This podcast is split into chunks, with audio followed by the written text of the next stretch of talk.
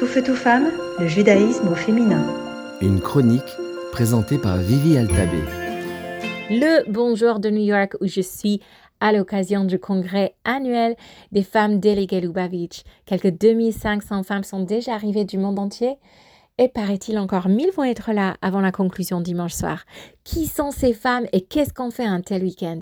Alors si vous connaissez les centres rabat dans le monde, vous savez de quoi je parle et sinon permettez-moi de vous dire, ce sont des femmes extraordinaires, des powerhouses, des superwomen, chacune à sa façon. C'est des co-directrices de centres communautaires, c'est des directrices d'école, des professeurs, c'est des organisatrices des événements pour enfants, d'adolescents, etc. Et c'est parfois des rabaniotes classiques peu importe qui elles sont. Chacune tâche à sa manière à apporter lumière et chaleur à sa communauté à tous les enfants d'HM.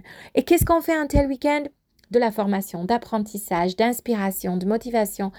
En gros, remplir les valises avec des forces pour retourner à sa propre ville et de donner de son maximum. Qu'est-ce que j'aurais attendu entendre dans un tel week-end? Peut-être des discours du style pump up, motivation, décrocher les étoiles, vous pouvez tout faire. Et aujourd'hui, un des messages qui a résonné en moi était tout son contraire. C'était à propos de la cohérence, la cohérence et l'intégrité. Ça veut dire la cohérence, c'est qu'on ne peut pas enseigner quelque chose qu'on ne peut pas vivre, qu'on ne vit pas avec. On ne peut pas partager quelque chose qu'on ne vit pas selon ses préceptes.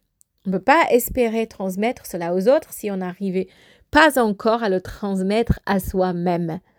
Et donc, en gros, on ne peut pas servir les enfants de Dieu si on n'arrive même pas à être de service à ses propres enfants.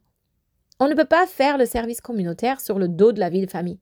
On ne peut pas négliger la famille parce que ça nous fait plaisir d'être une femme carriériste tout le temps à l'extérieur, parce que, en gros, c'est incohérent. Maintenant, ce que je trouve fascinant dans ce message, c'est que on a nos enfants, c'est-à-dire notre cellule familiale avec les enfants qui ont des besoins auxquels on doit être à l'écoute, mais on a aussi les enfants à l'intérieur de soi. Les enfants à l'intérieur de soi, c'est tous les petits voix d'incertitude, de doute, de peur, les envies, les besoins d'être vus, d'être réussite. C'est les raisons qui nous poussent à être des carriéristes aussi en même temps, à être à l'extérieur. Tous ces petits enfants à l'intérieur, nous ont besoin d'être écoutés, entendus, respecté, répondu, soutenu et si on n'arrive pas, on n'arriverait pas à réussir non plus à l'extérieur. Donc, qu'est-ce que j'ai appris de ce message de cohérence? Que le grand test de la foi se passe à l'intérieur des relations humaines. Et de toutes les relations humaines, le grand test, elle commence à l'intérieur de la cellule familiale. Et donc, de la même manière que dans les dix commandements, Dieu nous dit de, respecter Dieu, mais aussi de respecter ses parents. Parce que les relations humaines sont les endroits où on pratique, travaux pratiques, la grande foi.